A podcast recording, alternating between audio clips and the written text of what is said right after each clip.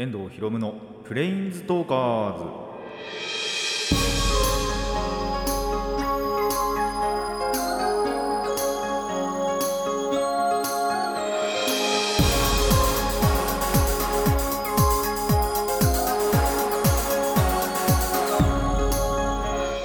ラジオの前の皆さんこんにちは。遠藤博夢のプレインズトーカーズパーソナリティの遠藤博夢です。この番組はマジック・ザ・ギャザリングのプレインズウォーカーたちがさまざまなスカイへ旅できるかをごとくさまざまな話をしようという番組です。いや、え高齢者向けにねワクチンは、えー配布が配布っていうか、えー接種が始まったということで。で予定では6月かな？はい6月までにはあの高齢者全員には行き当たるんじゃないかということで。でその後にから、えー僕らですね。僕ら子供なのかな？先に。お子様なのかな？とかまああのーまた違う世代に、えー接種が始まるということでいやーやっとかと思いますけども。まあそれとはねまた別の話で大阪はやべえっていう。まあ大阪だけじゃないですけどもね。あのー大阪が一番今やばくなってるっていう。まあ原因十中八九あるじゃねえかなと思うんですけど大丈夫ですかね？今大阪は人結構行きそうなあれありますからね。イベントっていうか施設が1個ありますからね。できましたからね任天堂ワールドが。それじゃねえかなってちょっと思ってるんですけどね。違いますかね？大丈夫ですかね？まあやっぱ話題がねありますしやっぱ任天堂ワールドマリオってでまあ誰でも知ってるわけじゃないですか。大人から子供までね誰でも知ってて人気なコンテンツだと思うのであのーもちろん言ってはいないんですけど、あのー僕のお父さんがその自粛期間中に行こうかっていう話も持ち上がったぐらいなんですよ。その方があの人いないだろうっていうことで。実際どうだったのか分かんないんですけどね。ただまあそれがやっぱり自粛期間も明けてただあとそれでなんだっけまん延防止措置も出たじゃないですか。あれ何にも変わってねえなと思って 結局自粛期間のあれと。緊急事態宣言か。それと全く変わってないから出した意味っていうか緊急事態宣言を解除した意味あったのかなっていう。まだそしたらだって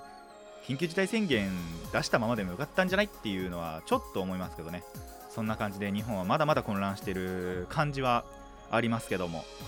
まあそん本当にね最初に言った通りあのワクチンの接種は始まって。ただワクチンを2回接種してもなんかかかっちゃうっていうニュースをたまに拾うんですよ。そういうのもあるんで結局それもなんだろう確実性があるってわけじゃないですけどあのーまあ打っても変わんないのかなっていうところ不安もまた出てきてしまいますけども、まあ、やっぱ打つにね越したことはないんで、えー僕もねちゃんと打てる日が接種できる日が来たらちゃんと接種して、まあ、健康でいたいなと。今のところはバリバリ健康なわけですけども。本当ねあのーいやこれ本当に、えー、と前日の話なんですけどこの収録の前日の話なんですけどちょっと頭痛かったんですよ。なんでかって多分寝不足なんですよね。最近なんか寝れなくなっちゃってもう生活リズム本当におじいちゃん。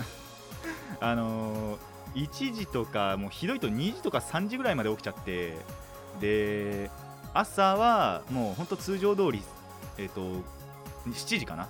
に起きちゃったりするとまあ睡眠時間ってそれだけ削られるわけじゃないですか。それがあってちょっと寝不足があってでそういう時に限ってちょっと1時間伸ばしてくんないかって言われて、え1時間伸ばしてその間1時間ぐらいちょっと頭痛かったです。もう家帰ってすぐ寝ました。30分ぐらい。仮眠を取ってね、あのテレビ見たりなんだりしてたんですけども、まあ、そういうこともあるんでね、あのコロナとはまた別の、あの体調不良が たまに起きるわけなんですけども。まあコロナにはね本当にかかってないんでまだままだまだ元気でいれますし。まあだからといってねあのじゃあ打たなくていいかっていうと本当にそれは違う話で。まあ打っといてねあの打っておくに越したことはない。あのインフルエンザも予防接種ちゃんと僕は1年に1回受けに行ってるんで。えワクチンも打てるようになったら打ちたいなと思います。皆さんもねやっぱ健康ってあの健康ってっていうかあの純粋にかかりたくないものだと思いますのでそういう方はですねぜひまあなんだろう2回打ってもねあれっていうあのかかっちゃうっていうニュースもありますけども、まあ、やっぱり打つに越したことはないので、えーぜひ打って健康な体でいましょうと。で、えっと、そことはまた、えー関係ない話で今回のこの収録に関しての話になるんですけど、えっと、もしかしたらちょっと工事の音が入ってしまうかもしれない、あのー外でちょっと工事をやっちゃっているらしくってその音がえー入ってしまうかもしれませんがそれは気にしないようにしてください。ということで始めていきたいと思います。遠藤ひろむのプレインズトーカーズ。今回もレッツプレインズトーク遠藤ひろむの。遠藤ひろむのレインズトーカーズ改めましてこんにちは。遠藤ひろむです。さあ、えー毎回恒例の妖怪紹介に行きたいと思います。今回紹介するのはまあまあ誰でも知ってるだろうと思う、えー思われるカッパをね紹介していこうと思います。まあ日本で妖怪って言ったらまあカッパはやっぱ一番最初に名前上がるんじゃないかなってぐらい有名な、えー妖怪だと思うんですが、えー日本のほぼまあ全域に存在っていうかその伝承とかは存在していてまあ主に水辺に水辺まあ川とかあと海に生息するってやつもいるそうですね。まあとにかく水辺に生息していると。まあ頭にはねお皿があってであの背中には甲羅があってで全身緑色で。でこれなんですけど実は全身緑っていうあの絵もあれば赤っていう絵もあるらしいんではいこれ2種類存在してるらしいですね、えー緑や赤があって体格はだいたい子供ぐらい本当にちっちゃい背のちっちゃい子供ぐらいあってあとくちばしもあるっていうまあ皆さん想像する通りな、えー姿が主なっていうか、えー一番有名な姿だと思います。でまあやはりねこんなに日本全域に存在しているということであのー地域地域によってねあの伝承がやっぱり違ったりするんですが、えー主ななんだろうな伝承としましてはいたずら好きではあるけど、まあ、ひどい悪さはしない。そこまでひどいことはしないっていうこともあったり土木工事を手伝ってくれるっていうのもあったり、えーカッパを助けた人間に魚を送ったっていう、えー伝承もあれば薬の製法を教えたといったまあ有効的な、えー伝承が割と多く見受けられるらしいですね。まあそれもその地域地域によったりするんですがまあその一方で、あのー水辺を通りかかったりあと泳いだりしている人を水中に引きずり込んで溺れさせるっていうこともしちゃえばあのまあよく聞く話だと思うんですけどシリコ玉というのを抜かれてしまって、えー殺されたりあとまあこれも結構諸説あるんですけどそのシリコ玉抜かれると殺されちゃうか、えっとふぬけになっちゃう、あの体の中の力が抜けちゃってあえっとまあなんだろう何もやる気がなくなっちゃう。っていう、えー説もあると、まあ、この辺も本当に、まあ、地域によってとかあとなんだろう文献によって違ったりすると思うんですけども、えーそういうところもちょっとその差があるというものがあったりあと相撲好きっていうのも結構知られてるというか有名な話ですね。よく子供を相撲に誘ってでその負けた子供の尻子玉を抜いちゃうっていうこともあの川に引きずり込むとかじゃなくて相撲で負けた人の、えー、尻子玉も抜いてしまうっていうこともあったりするそうです。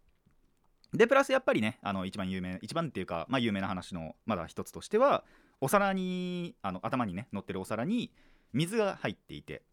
そこから水がこぼれちゃうと、えーやる気というか力が抜けてっちゃう。っていうこともあったりあと甲羅もね割られるとあの死んじゃうみたいな そんなこともあったりする。本当にねいろんなことが知られているカッパなんですがえーとこの正体についての仮説みたいのがやっぱりあるらしくってまあ正体とかあとなんでこういうカッパという妖怪が、まあ、生まれたか生み出されたかというかとしては一つは、えー、と水死体。水で溺れちゃった人の死体がそのカッパに見えちゃったんじゃないかカッパとして見なされちゃったんじゃないかっていうのが結構あるらしいですね。えっ、とその水死すると,、えー、と皮膚がどんどんその、まあ、腐るっていうか溺れちゃってるんで緑色になってってで、えっと頭髪もすり減っていくっ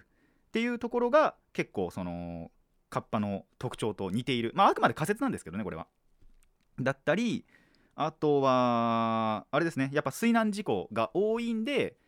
あの水辺には近づくなと。そこに行くとカッパに、えー、と殺されちゃうぞっていうのを子供に教えたっていうそんな説もあってこのカッパというかが生み出されたっていうのは、えーある話らしいですので。で本当にさっきも言ったんですけども地域によってね伝承とか差があるのでまあ皆さんの今お住みの地域の、えーカッパの伝承だったりもしくは故郷の伝承の、えっとものと比べてみたりすると、えーちょっとね差があって面白いかもしれないです。ぜひ、えーカッパ調べてみてください。まあ次回もね、えー、と妖怪といえばという感じの日本の妖怪といえばという感じの、えーものを紹介していきたいかなと思っています。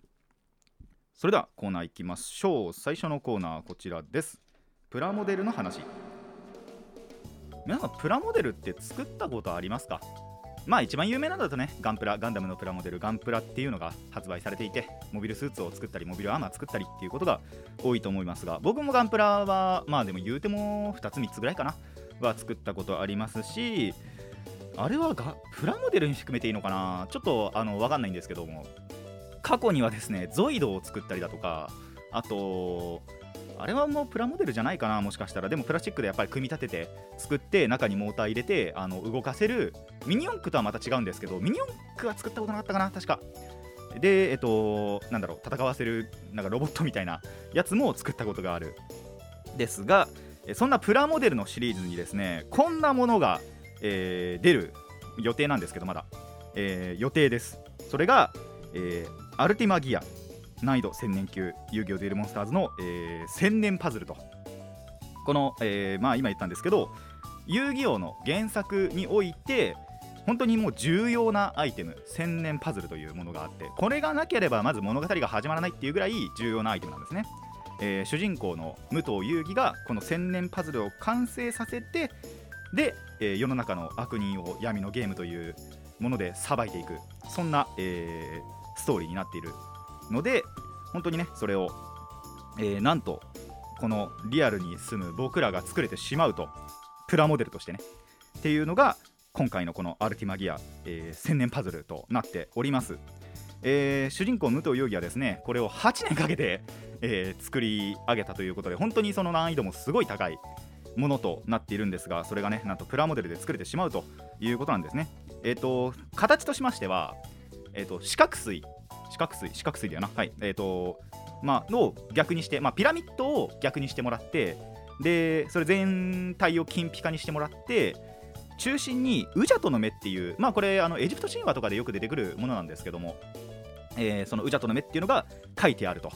いうのがあのこれはぜひ調べてみてください。もう千年パズルって検索したら出てきますこれ。なんで、えー、調べてみてください。それが、えー、作れてしまいます。でこの、えー、アルティマギアそして難易度がマックスということなんですがどういうなんでかっていうとまず普通のプラモデル、まあ、ガンプラ僕使ったことあるんでガンプラで説明するんですけどまあそのランナーってものからまずパーツとか切り離すじゃないですか。でそれぞれにただ番号が振ってあって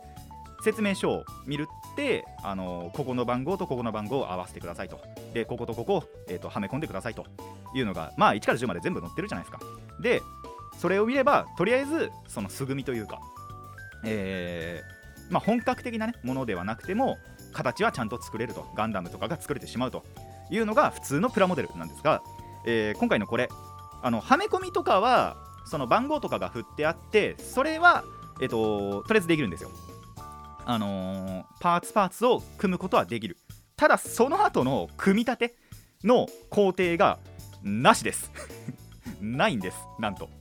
ということなんで、えーと、そこからはなんと、えー、自分でどういう形なのかっていうのを推測しながらはめ込んでいくしかないと。いうのがこの千年パズル、えー、原作同様の制作ができるという感じなんですね。あの原作の、えーと、遊戯王でも武藤遊戯はそのまずどういう形かもわからない。これが。っていうものをおじいちゃんから渡されて。でそれを8年かけて作るんですよ。っていうのを、まあ、僕らはね、あのー、原作を知ってるとどういう形かっていうのは分かってしまうんでさっきも言っちゃったんですけど。なんでそれはまあ分かるんですが、えー、どこをどうそのはめ込めばこの形になるかっていうのはマジで分からない状態です。それを、えー、やれてしまうというのがこの、えー、今回のプラモデルになります。まああのー本当に原作さながらの制作ができるマイナス形は知ってしまっているぐらいの感じで、えー、制作することができる。やはりま気になるなという感じですね。遊戯王シリーズっていうか、まあ、遊戯王のカードゲームもやってますしなんで、あのこれが出るってなった時にへえ出るんだって思って。でやっぱりその商品の概要を見てみたら難易度はすごく高くって。じゃあなんでかっていうとその制作過程がないからっていう過程がないっていうかその制作するためのヒントが全くないということで。なのであのー、まあ作ってみたいなとやっぱりね好奇心がそそられるのでぜひね、あのー、発売されたらもう買って組んでみようと思っています。えっ、ー、とそうですね。一応予定では2021年8月予定、まあ、前後するかもしれませんがに発売予定なのでで、えーと、値段は、えーと、一応3850円。ということで。でその受注販売とかじゃなくて本当に普通にプラモデル屋とかにあのプラモデルのコーナーとかに売られるということなのでもう本当にね発売された暁にはぜひ買って8年かけて作っていきたいと。まあ多分かかんないけどさすがにそこまでは。かかんないと思うんですが、えー、組んでいきたいなと思います、えー、もしねリスナーさんの中でも遊戯王が好きでこちらのえー、青年パズル気になったという方はですね、えー、購入して組んでみていただきたいなと思います。僕もねあの完成したらいつ完成するか 本当に分かんないですけども、えー、写真あげたりなんだりしようと思いますので、えー、ぜひお楽しみにしていてください。以上、えー、プラモデルの話でした。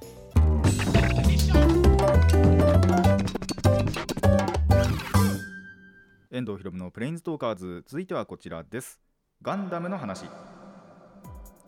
いやようやっとですね、えー、初代ガンダム機動戦士ガンダムを見は、えっと、見終わったので、えー、そちらの、まあ、感想というか、えーと、ガンダムがまずどういうアニメなのかっていうのをねご紹介できればと思います。あの皆さんの誤解を解きたいと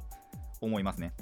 あのー、まあねガンダムといえばそのガンダムというまあガンダムだけじゃなくガンダムとかザクとかね、えー、ガンタンクガンキャノン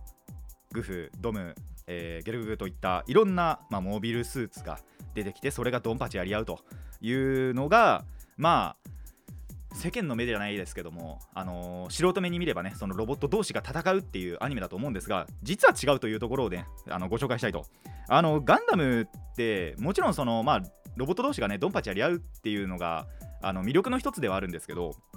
その実というかあの真に見るべきってそこじゃないんですよ。ロボット同士の戦いがそのメインなガンダムシリーズももちろんあるんですけどまあことこの初代ガンダムにまああと1年戦争とか、まあ、宇宙世紀かな。宇宙世紀全体で大体見てもあの全部は見てないんであの確実にとは言えないんですけども、えー、このファーストガンダムや、まあ、1年戦争とかの話ではその戦争の悲しさとか、えー、その中にある希望とかっていうところをやはり見ていただきたい。あのさすがにこれは語弊があるかもしれないんですけどガンダムって言ってしまえば、まあ、あの人類はねこうやってあのあのリアルの世界のですよ。もう戦争ってしてきてるわけじゃないですか。あのに小学校中学校高校で歴史の授業で習ってきたと思います。日中戦争日露戦争とか。それの中で例えばあのー、戦闘機とか空からね爆撃してきたりとかあのー、まあ船があったり船でドンパチやり合ったりっていうのがあるじゃないですか。その兵器の一つなんですよ。なんでメインのストーリーってその戦争してる人たちによるストーリーというかそこでその高校にいる人たちがどういう会話をしてどういう考え方をしてどういう成長をしてっていうところが、えー、真に見るべきところなんじゃないかなとあの見てて思いました。でそんな中やっぱりその食い違った意見も出てきちゃったりだとかあの逃げ出しちゃったりだとかっていうこともありつつまあそこで、えーと、アムロ主人公のアムロの成長があったりあのシャーとの出会いともあったりでっていうのがやはり見てほしいところなのかなと思います。もちろんそのモビルスーツまあ機動戦士ガンダムって言ってるんでガンダムも見てほしいんですよ。ただガンダムの活躍っていうのはやっぱり本当にさっきも言った通り言ってしまえばその戦争の兵器としての活躍になっちゃうので、えー、モビルスーツ同士の戦闘ももちろん魅力の一つなんですがそれ以上に、えー、人を見てほしいとキャラクターも見てほしいなと思います。やっぱねそのアムロの成長が結構途中から目まぐるしく、あのー、挫折とかもね味わっていくと、えー、どんどんどんどん成長していくその過程がね結構、えー、面白いところでもあったりするのでぜひねそこは見ていただきたいと思いますでやっぱファーストということで、あの一番最初のねシリーズの本当に、あのー、大将みたいな感じですよ。その後のシリーズへの布石というか、あのー、後のシリーズを知ってるからこそあここのセリフがこのシリーズにまあちょっと言っちゃうとゼータなんですけどもあの、そこのシリーズにのそのあのシーンにつながってるのかっていうのが分かったりするんですよね。あこの発こんな発言ファーストにあったんだって。いうのがあったりしてやっぱり受け継がれてる部分がある。やはり始祖なんだなって思いました。でまあ知ってる方はいると思うんですけどガンダムって43話しかないんですよ。初代の機動戦士ガンダムは。これって何でかっていうと打ち切りが実はあってあの知らない方は知らないと思うんですけども、えー、知ってる方は知っている打ち切りな、えー、の、えー、作品ではあるんです。そのね10話ぐらいがあるとやっぱりその活躍できたモビルアーマーとかがあったんじゃないかなと思って。えっ、と、まあ、ガンダムの世界ってモビルスーツとモビルアーマーっていうのがあってこれあのちょっとわからない方向けに説明するんですけどモビルスーツって言ってしまえば、まあ、ガンダムとかザクとかの、まあ、人型の兵器ですね。の、えー、ロボットモビルスーツ。そうじゃないまあなんだろう。本当になんえー、なんて言えばいいのかな。まあそれには属さないというかえー、人型とはちょっとかけ離れてて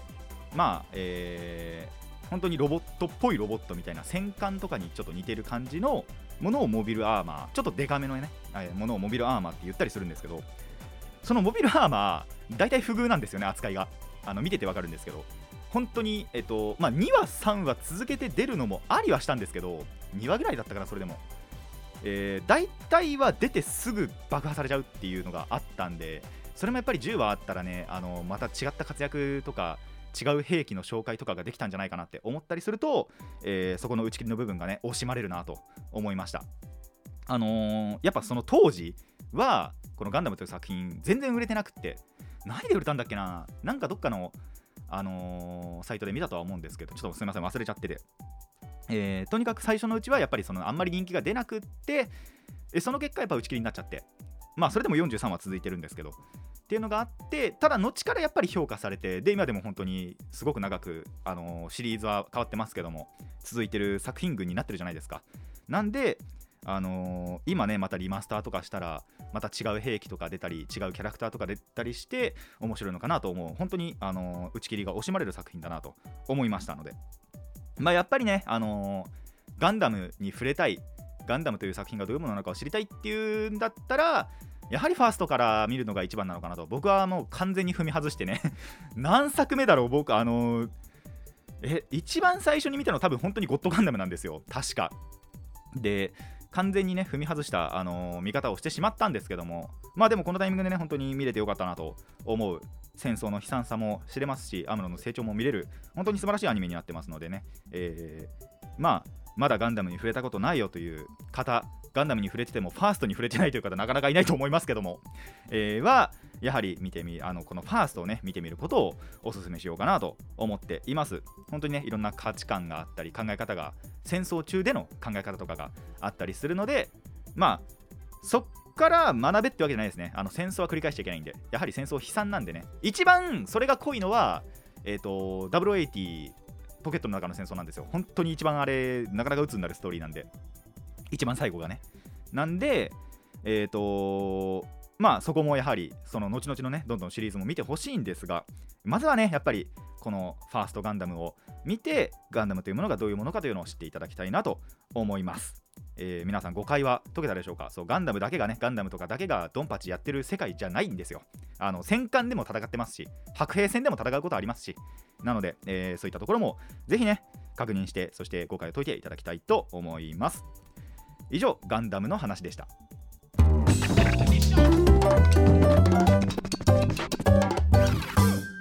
遠藤ひろむのプレインズトーカーズ。続いてはこちらです。カップ麺の話。えー、確か前回、はい、ですね、えーと、カップラーメンを探しに行ったという話をしたんですが、そのうちの1つを、あてか、まあ、正確に言えば2つ食べたんですけども、えー、最近もう1つを食べましたので、えーと、そこのお話をしたいと思います。それこそ前回お話の中で、えーと、ごつ盛りのね油そばを見つけて、それを食べたいという話をしたんですが、それを実際に食べた感想なんですけども、いや結構やっぱ美味しかったですね。あれが手軽に食べれてしまうっていうのは量もやっぱごつ盛りなんで量ありますし。でいてやっぱちゃんとそのお店の油そばに近い味を出していたのがあの僕の中では結構評価高いなと思いました。もちろんそのお店で食べるのよりはあのー、近いってだけであの完全にそうかって言われるともちろんそうじゃないんですよ。でもやはり近い。で近くはある。ちゃんと油そばとしてはなんだろう成り立ってるというか。なんだろう具のない油そばなんですけど あの火薬が多分キャベツぐらいしかないんで。なんですけどそれでもやっぱちゃんとそのお店っぽい油そばっていうのを感じることができたのはあなかなかいいなんだろうものだなと思いました。それで言えばごつ盛りって量があってなおかつ安いんでこれをね、あのー、安くそれでいて量も食べれてしまうっていうのは本当にいいものだなと思ったり。でそうですねあのーやはりね近いってだけなんで完全なそれじゃないんですけどなんで油そばをに挑戦してみたいっていう方にはやはりおすすめなんじゃないかなと。まあもしくは油そばはやっぱりねもっと手軽に食べたい。あのー普通のカップ麺で油そばまあ今回ごつ盛りもそうではあるんですけどてか他のやつってやっぱ高いんですよね。200円とかかかっちゃったりするのが多いのでそれがねまあお店にはいるかもしれないんですけど100円前後でごつ盛りって買えるんでそれはあのーいいものないい商品になってるなと、まあ、もちろん他の油そばもね食べていただきたいんですがそれぞれあの特色があって味も違ったりするので、えーっていうのは食べ比べてもいただきたいんですが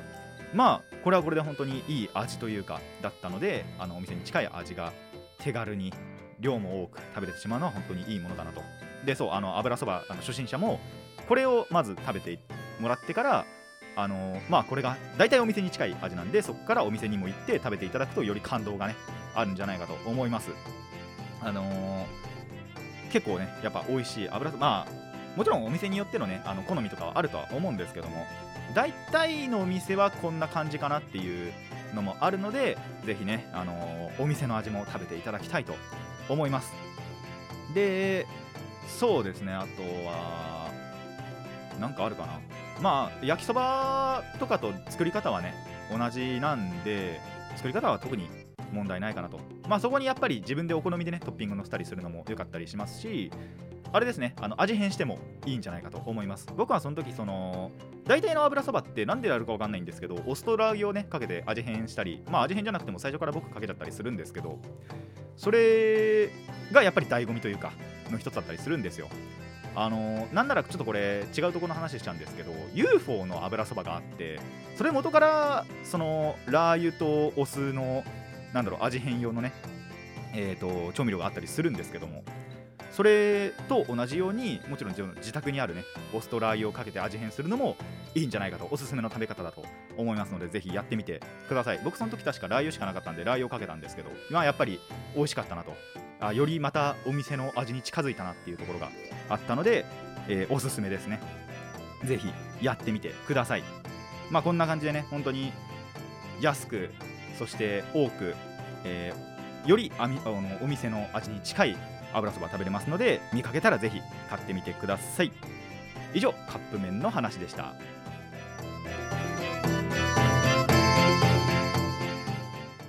遠藤ひろむのプレインズトーカーズそろそろお別れの時間になってまいりました。いや千年パズルね本当楽しみなんで、えー本当に出たら買いに行きたいと思います。売り切れねえかな？売り切れないといいな？まあそんなに買いたいって思う人もいるとは思わない思わないっつっちゃあれですけどもえー、とやっぱ難易度もねあれですしあと結構やっぱ遊戯王好きじゃないとねっていうところもあったりするのでカードゲームだけ楽しんでるっていう方ももちろんいますしね。なんで、えー買いたいなと思いますけども。あとあの僕の友達に聞いたら友達はやっぱ、あの買わないって言ってたんで。まあ僕だけ買ってね、あの過去のファラオの魂を呼び覚まそうかなと思っていますのでその本当に楽しみで。8月なんでまあ4ヶ月後ですかね今から行くと。ではあるんですけども、えー待ちたいなと思います。まあ、その後ね、8年かけて作るのか わかんないですけども、必ず8年、必ずしも8年かかるというわけではないと思いますし、ワンチャンやっぱ形を知ってるんで、もう1日で作っれるかもしれない、本当これはかもしれないですけど、だったら、えーとまあ、とにかく、あのーあれですね、歴史代、写真とかも上げていきたいなと思います。で、はい、ガンダムはですね、本当にその戦争のお話なんで戦争が嫌いっていう方はねやはり、あのーちょっときついかなとも思うんですがそういう方はやはりロボット同士の戦いのところだけを見ていただいたりもっていうのもいいかもしれません。でそうあとちょっと言い忘れたのがやはりそのファーストにおいては少年兵っていうのがなんならもうもともと軍人じゃないんですよ。本当に一般人が成り行きでなってしまったそのなんだろうなそれが戦争の悲しさの一つっていうところもやはりテーマの一つだと思いますのでそういった部分もね見てそして考えていただければと思います。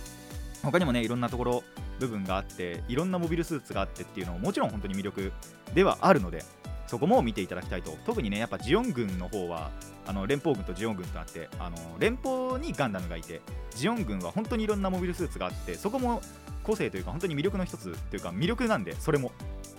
魅力の一つどころじゃないですね。それも魅力ですね。なんでえーそこも見ていただきたいと思いますが、まあ、それ以上にやはりストーリーそして、えー各キャラキャラそれぞれの成長というところも出会いと別れをね繰り返す。そしてどんどん強くなっていくっていうところもやはり見ていただきたいと思います。カップ麺の話なんですけどあのー、おつもりの油そばって僕いまだにイオンでしか見たことないんですよ。なんで買うところはね限られちゃうかもしれないんですけど他にももし売ってるところあったらねあの買いに行きたいなと思いますし近場でねあったらそれであの安く済みますし。でなんでもしかしたら皆さんの地域でもあのイオンにしかないかもしれないと。ただあの味は本当にね保証しますのであの美味しいのでぜひぜひ食べてみてください。